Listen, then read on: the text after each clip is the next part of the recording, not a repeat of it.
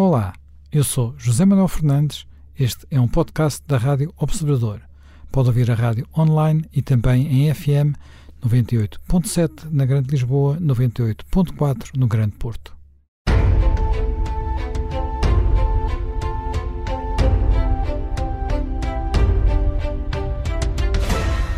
Bem-vindos de regresso ao uh, Conversas à Quinta. Uh, nós hoje vamos voltar a falar um pouco de um tema histórico, um efeméride, se quisermos, mas uh, vimos um bocadinho atrasados, porque na verdade o acontecimento de que falamos já se passou, passou-se a 22 de fevereiro de 1946, portanto há 75 anos mais um mês, um mês e alguns dias. no entanto, tem alguma atualidade, porque ou melhor, cruza-se com a atualidade.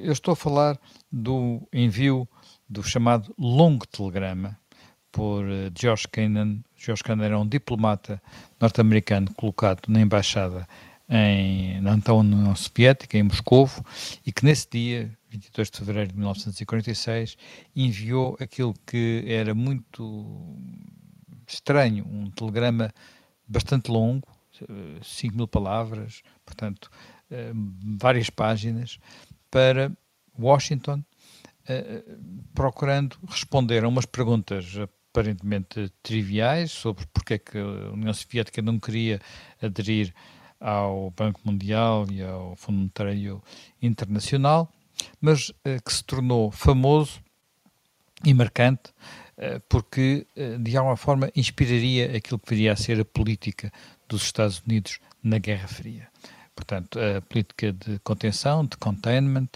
uh, e aquilo que seria marcado, ele também recomendaria que essa que política fosse marcada por uma uh, determinação no oposição à expansão do comunismo, portanto, uma política claramente anticomunista.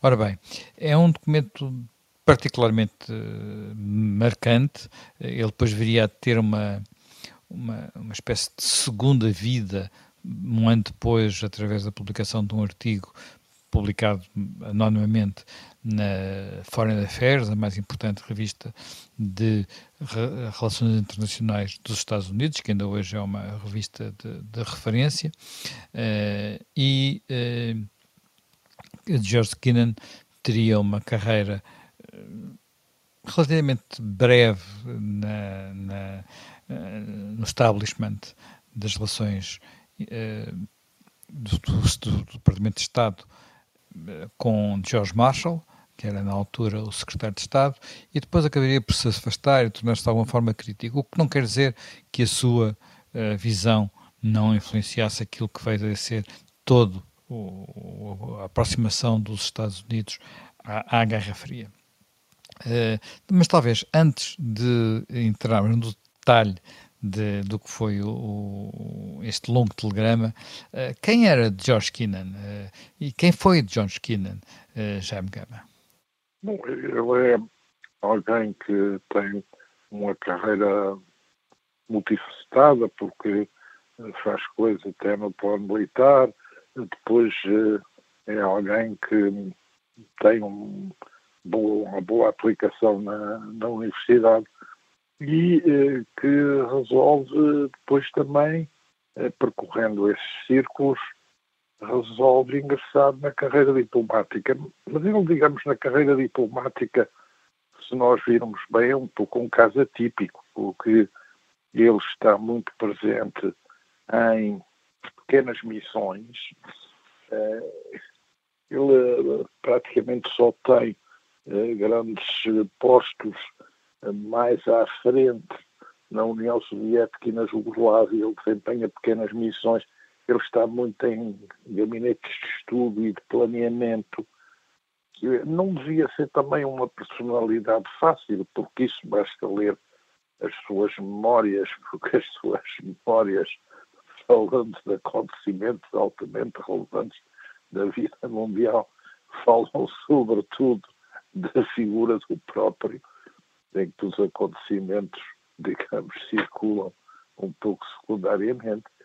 E depois é alguém que, na verdade, eh, pela carreira se interessa muito pela carreira académica, pela história, pelas relações internacionais, pela memorialística Ele tornou-se no, no, no, no, intelectual público, porque ele não deixou de intervir quando, de alguma forma, a linha política dos Estados Unidos se desviou um bocadinho daquilo que era a sua, as suas orientações. Sim, eu acho que ele vem, se quiser, acho que ele vem muito na tradição uh, mais uh, wilsoniana e mais de um primeiro Roosevelt, mas uh, depois tem uma evolução, por um lado, para o realismo uhum. diplomático e de política externa, mas por outro lado ele vai tendo sempre afloramentos uh, ético-moralísticos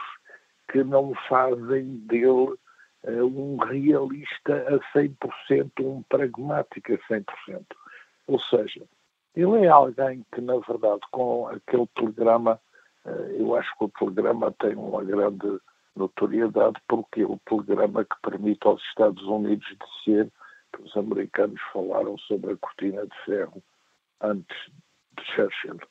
O discurso de Churchill é feito em Folsom, pouco depois, no, no, Missouri, um mês depois, e esta arqueologia com que uh, o longo programa do, do Kennan vem, vem ao de cima faz com que, uh, de certa forma, haja ali uma preeminência analítica, mas que Kennan era detestado no serviço diplomático porque, de certa maneira, corria por fora, como se diz, achava que era um incompreendido. E só muito pouco tempo com Jorge Marshall, que é, aliás, alguém que vem do Ministro da Defesa, da área da Defesa, para Ministro dos Negócios Estrangeiros do Truman, é o segundo Ministro dos Negócios Estrangeiros do Truman, e desenvolve o Plano Marshall.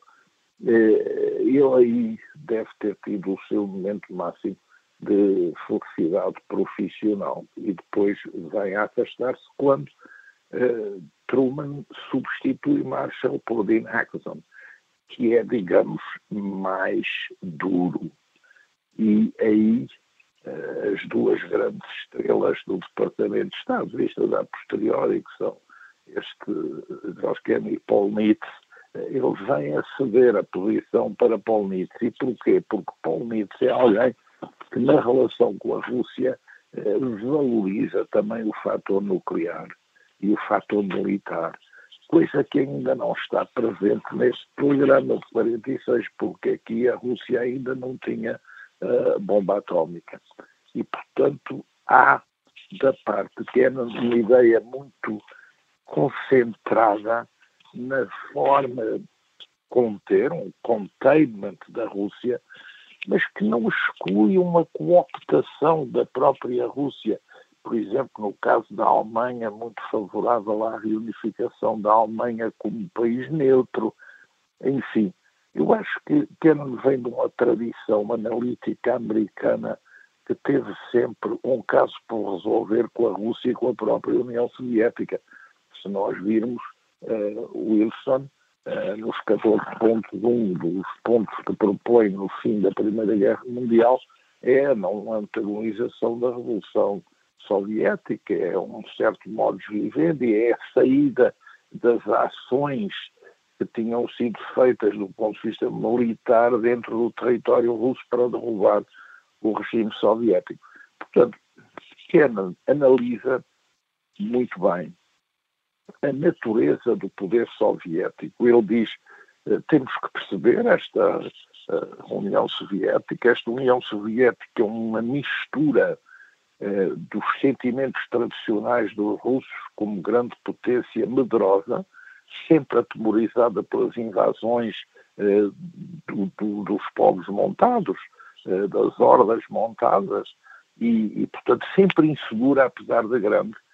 E agora, com uma ideologia política muito forte, que é o marxismo-leninismo, entende que tem na sua mão a capacidade, através das revoluções comunistas, de enfraquecer alguns dos seus inimigos e adversários, e, por outro lado, ao criar a noção que há uma conspiração internacional contra a União Soviética, prosseguir um programa interno de liquidação de adversários e de concentração de um poder totalitário. Portanto, ele faz muito essa análise, depois analisa como é que os dirigentes soviéticos vão ter pontos de aplicação com aliados de várias naturezas nos países terceiros e, no fundo, defende um containment que não é exclusivamente militar por parte dos americanos. É feito do estabelecimento de alianças pontuais que permitam gerar contraforças, eh, sempre moventes, nunca estáticas, nunca estruturadas de forma definitiva, eh, e que façam o balanço com esse poder que ele considera que, apesar de tudo, é ainda um poder fraco, não é um poder forte e, consequentemente, pode ser levado às boas com alguma agilidade diplomática. Eu penso que é interessante captar a figura do autor do telegrama naquilo que ele verdadeiramente é, não um confrontacional, não um homem como mais à frente outros serão, eh, não é manifestamente um homem da criação da NATO, de uma política mais ofensiva, não.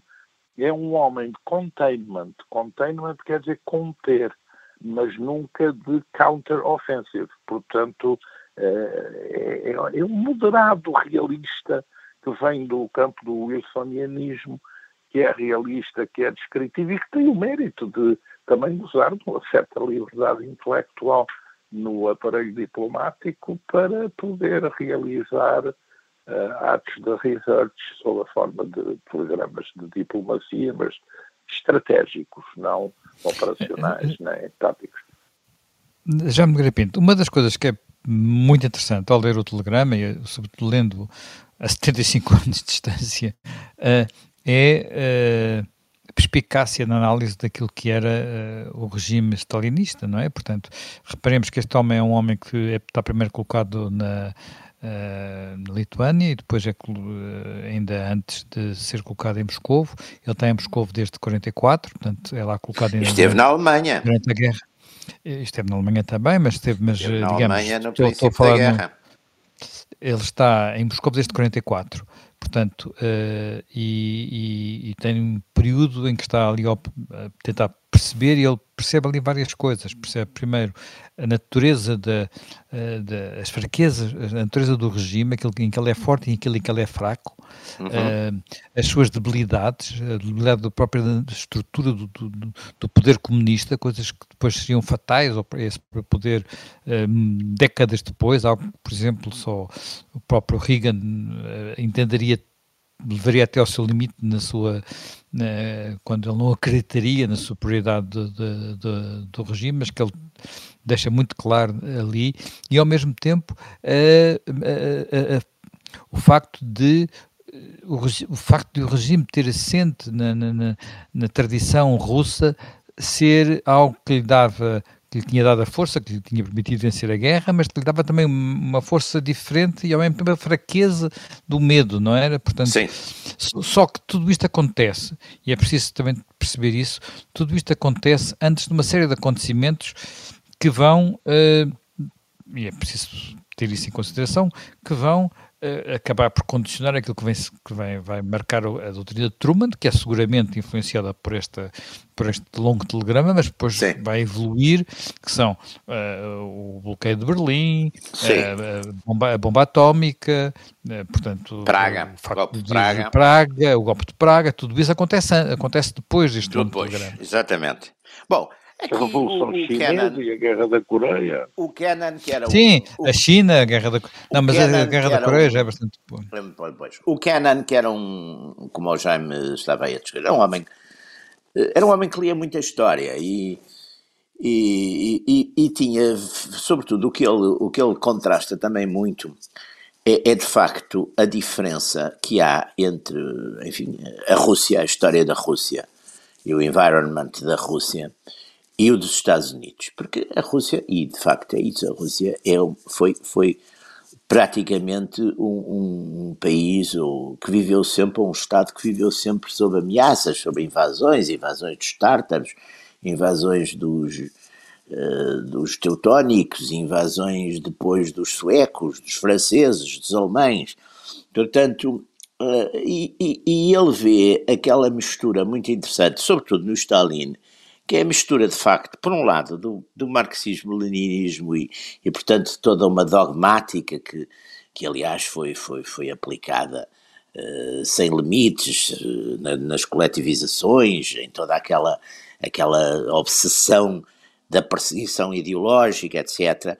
E, por outro lado, vê também no Stalin exatamente aquela decisão brutal dos czares, do Ivan Terrível, do Pedro Grande, etc. Portanto, ele vê essa mistura e, portanto, eh, aliás, o, o, o, longo telegrama vem eh, logo a seguir, uns dias a seguir, um discurso em que o, no Teatro Bolshoi, em que o Stalin diz exatamente, no fundo fala da incompatibilidade entre os regimes eh, capitalista e o, e o regime comunista, quer dizer, no fundo fala em incompatibilidade e, portanto, fala, no fundo, subentende uma espécie de, de, de, de, guerra, de guerra de morte.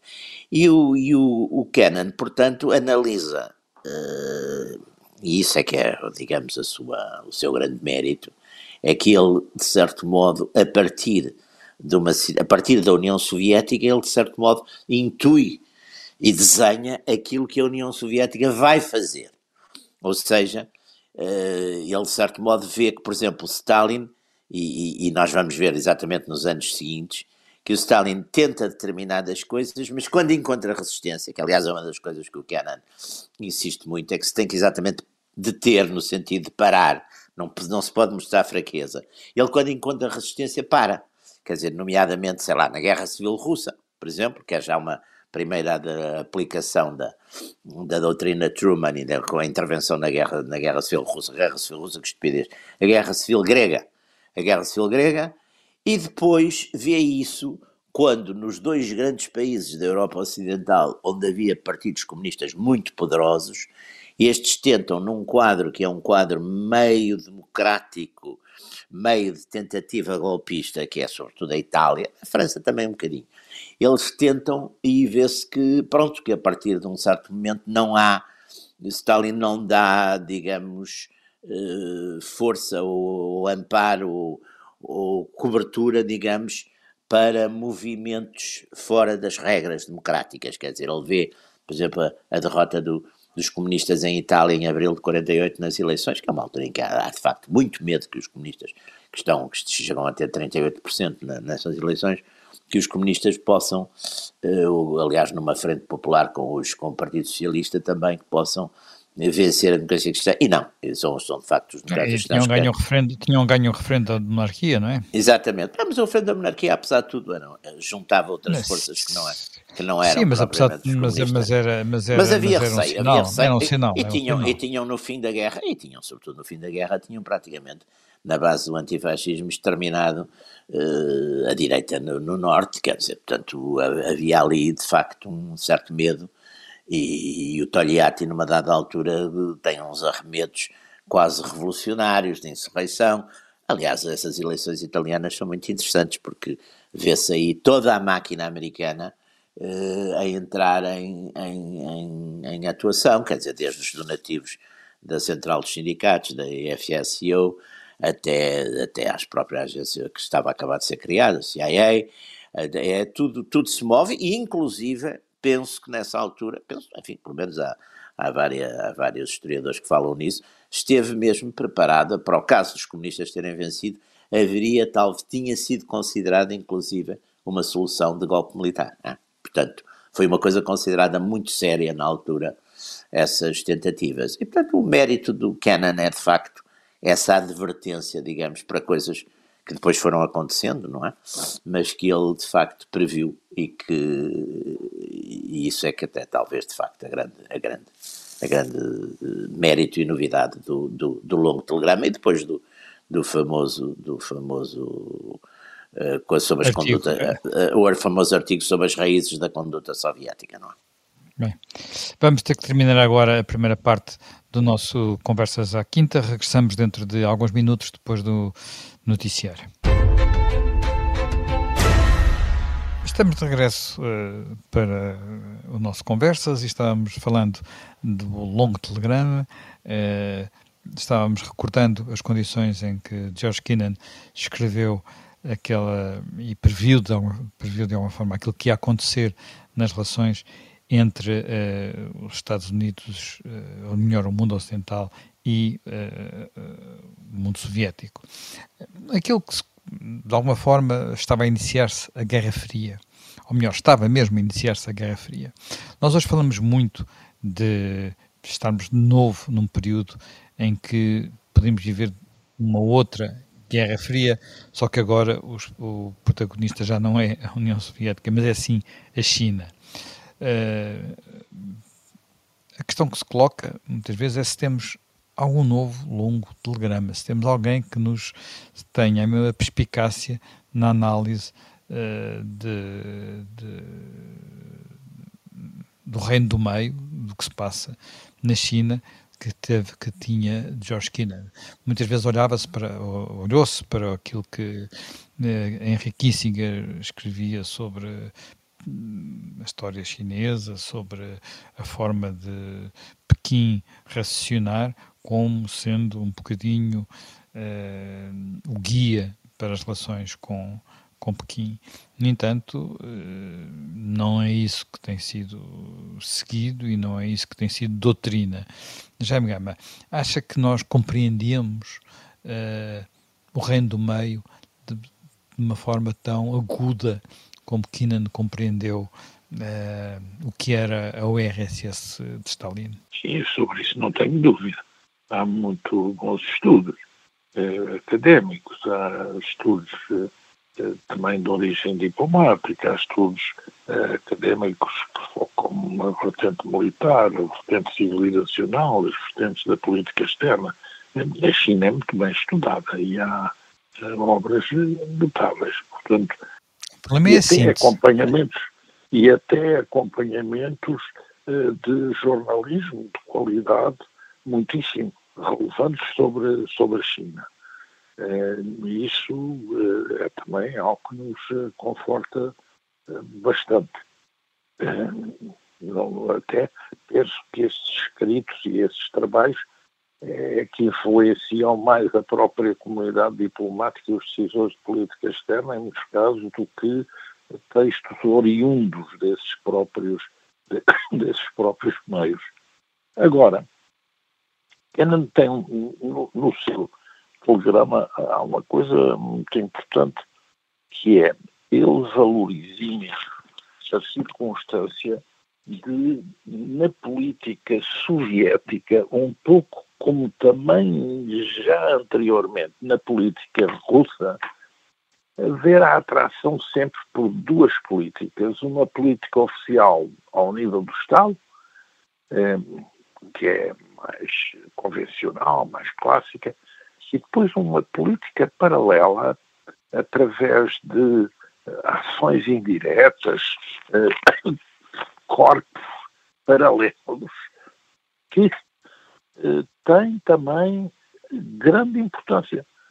E, e, e, uma das coisas que ele sublinha é, por exemplo, a circunstância de, em muitos casos, o fator mais relevante para a intervenção do objetivo soviético poder não ser um partido comunista local, mas ser uma outra força, um grupo frentista, ou até uma força eh, ultraconservadora, mas que por razões históricas tenha uma relação com a Rússia que torne isso num fator favorável ao, à aproximação com os objetivos eh, da União Soviética barra Rússia.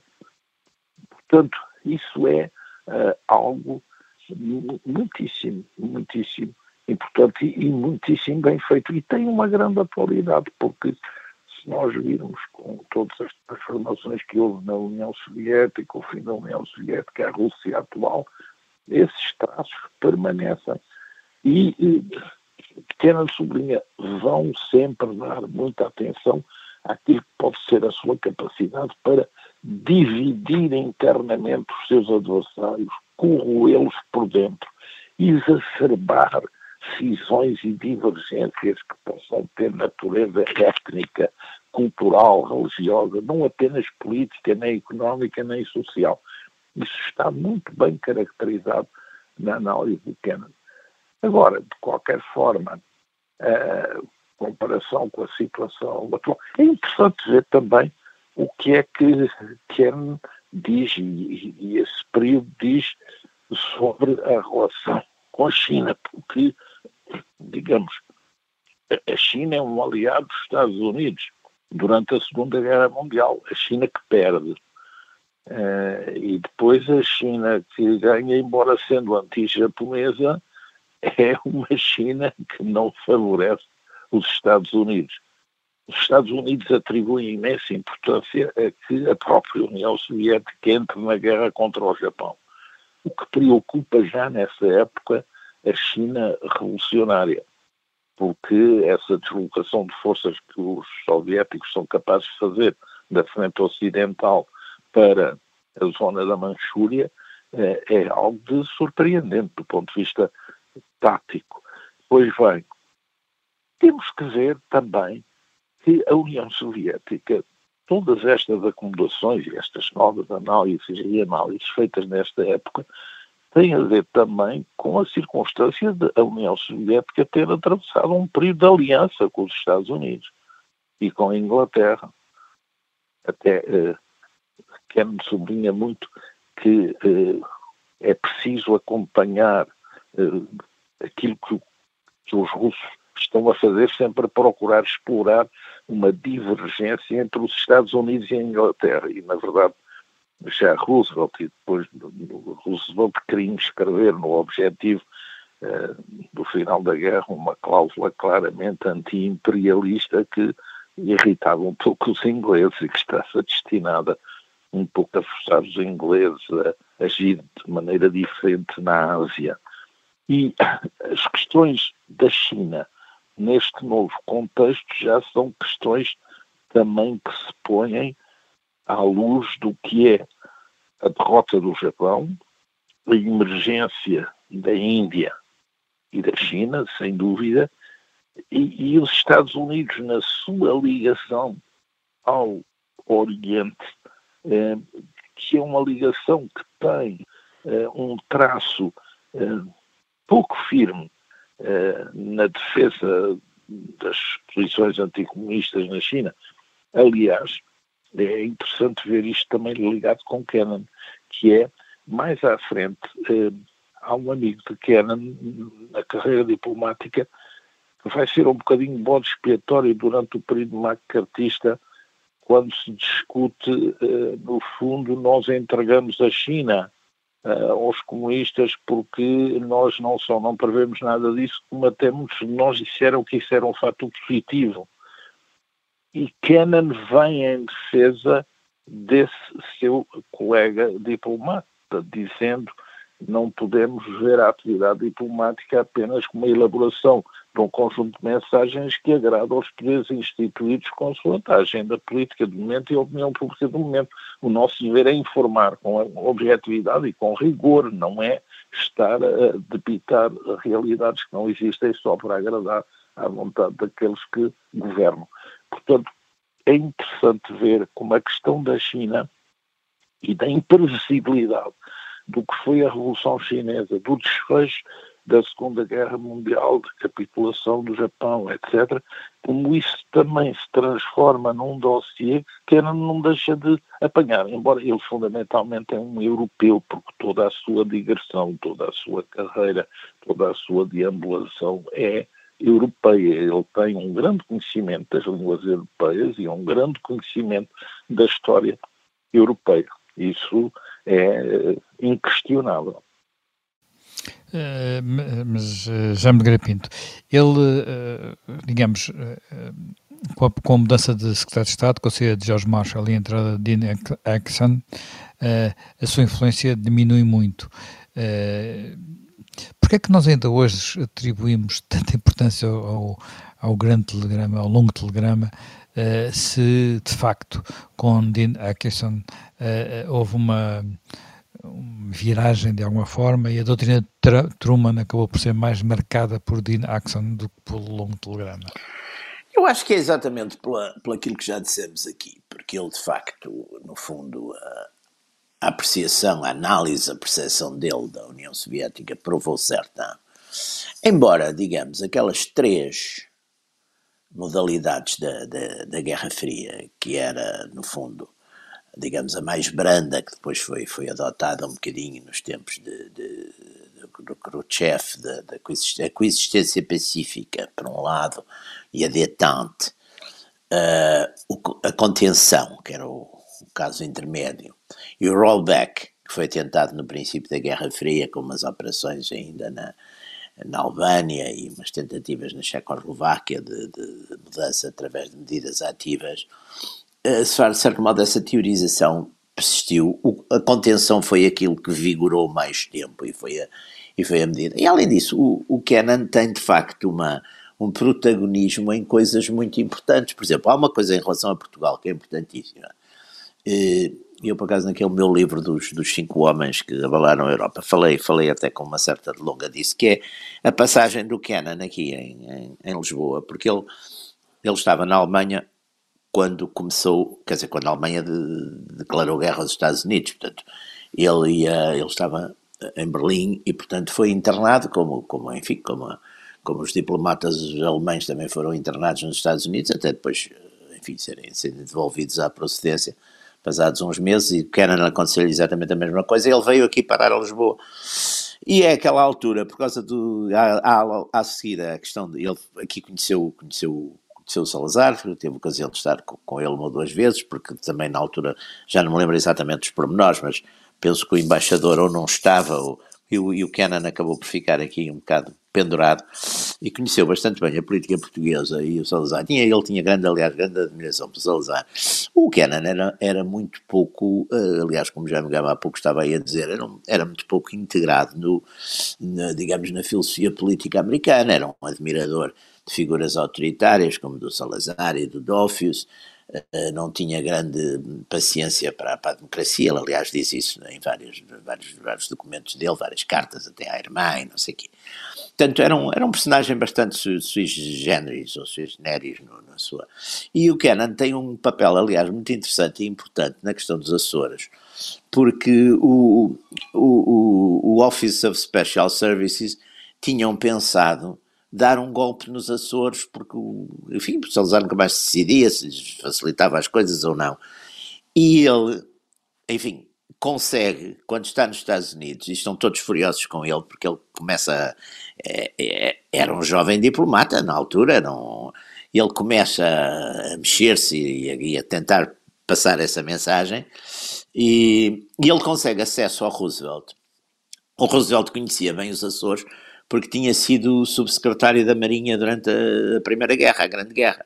E, portanto, ele fala com o Roosevelt e diz substancialmente ao Roosevelt o seguinte: vocês tenham cuidado com, com o Dr. Salazar, porque o Dr. Salazar não é um desses ditadores ecos que a gente está habituados na, na América Central a encontrar, não é um ditador de bananas. E se vocês tentam levar as coisas pela força, isto vai correr tudo muito mal. E o Roosevelt disse assim: Mas o que é que você acha que eu devo fazer? E o disse: Olha, faça, escreva-lhe uma carta e tal, tal, tal. E o Roosevelt diz: Então, dite já que você já leva a carta. E, e assim se inicia uma relação, quer dizer, que vai, vai quebra-se essa, essa, completamente essa tentativa do, do, dos, dos, do, do OSS de, de, de operação. E, enfim, enfim, e dá-se dá lugar a uma longa negociação que depois vai, vai fazer as coisas a bem, não é? Com com as bases e com tudo isso. Portanto, o Kennan tem uma série. E depois tem outra coisa muito importante: o Kennan é um grande crítico da guerra, já era da, da Coreia, mas é um grande crítico da intervenção no Vietnã. Quer dizer, o, o Kennan, aliás, citando o Gibbons, diz essas guerras eh, longínquas, incertas e demoradas são, são um desastre e ele achava que o, era indiferente o Vietnã ser comunista para a segurança dos Estados Unidos. Portanto, ele é um, é um homem muito independente ao mesmo tempo, é uma figura, e isso também é o que lhe dá uh, a sua importância, porque normalmente nas, enfim, nas carreiras diplomáticas não há muito essas independências, não é? Jaime Gama, uh, hoje uh, acha que era possível haver um novo longo telegrama? Alguém escrever um texto como aqueles? Ou Penso que já já há vários, mas, mas não tem Sim, é, digamos que não, não é também completamente inédito, ou seja, eh, os diplomatas, além de fazerem os telegramas de informação, os telegramas de reporte circunstanciado de assunto específico, gostam também, em regra, gostam de fazer isso quando abandonam o posto, mas gostam alguns mais exigentes com a sua profissão de de vez em quando fazer um telegrama analítico global, um telegrama estratégico global. Isso é, é uma coisa que é frequente e quanto mais é a criatividade e o talento para a sua redação do próprio autor, mais isso se torna uh, frequente. Agora, eu gostava de voltar à questão da estadia em Lisboa do Kennan. É muito engraçado. Ele, os ingleses uh, negociaram, já tinham negociado a presença nos Açores e os americanos estavam um pouco fora dessa jogada. Estavam informados, mas não estavam inteiramente ao corrente e isso nota-se até pelo pouco conhecimento que a missão diplomática americana em Lisboa tem de todas essas evoluções. E então o Kennan faz uma espécie quase de ação por conta própria. Exatamente. Ele convence que tem que falar com o Salazar e pede uma audiência. E eh, o Salazar estava reunido em Espanha com o Franco, na, na fronteira e, e desloca-se propositadamente, confere uma prioridade absoluta a, essa primeira, a esse primeiro encontro. E, eh, digamos, o, o, primeiro encontro é um, um, encontro um pouco inconclusivo, porque eh, Kennan sabe que o que Salazar pretende é a garantia da parte americana de que respeitará a integralidade do Império Português, coisa que tem significado muito efetivo no momento para Macau e para Timor. E Kennan, quando vai ter audiência, recebe uma instrução a dizer que não pode dar essa garantia porque o Departamento de Estado considera que essa garantia a ser dada deve ser dada mais à frente, depois de se saber até onde é que eh, Portugal concedia facilidades e quais essas facilidades. Bom, e entretanto, quando é, Kennan vai para ter um segundo encontro, é chamado uh, a Washington. E ele descreve isso nas suas memórias, da forma atribiliária como ele circula no Ministério, no Pentágono, no Ministério dos Negócios Estrangeiros e até junto do próprio presidente, que faz com ele como que um entendimento uh, pessoal para ele levar a bom porto essa negociação. E depois, quando, volta, já com uma carta de Roosevelt, eh, ele é recebido aí em, eh, no meio pelo secretário-geral do Ministério dos Estrangeiros, não por Salazar Teixeira de Sampaio, ele e, e, é feito um pouco o esclarecimento até onde é que as garantias podiam ir, e depois, quando volta, então com a carta já há um encontro. E é muito interessante ver, nesse encontro, nesse encontro resulta que Salazar vai vir a autorizar aos americanos, é interessante, a abertura de uma estação logística de apoio à Panamérica num aeroporto dos Açores.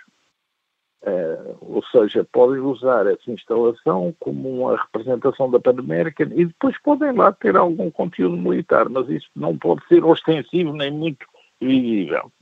Bom, mas no encontro, isso é o que Kennan narra, há uma pergunta que Salazar faz a Kennan e que é muito relevante. A pergunta é esta.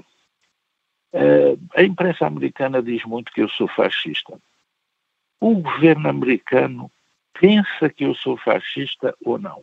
Bom, o que é que isto quer dizer em termos reais? Quer dizer que Salazar pretende obter dos norte-americanos não só uma garantia sobre a integridade do território imperial português, mas também sobre o futuro político da sua própria pessoa no contexto do mundo pós-guerra.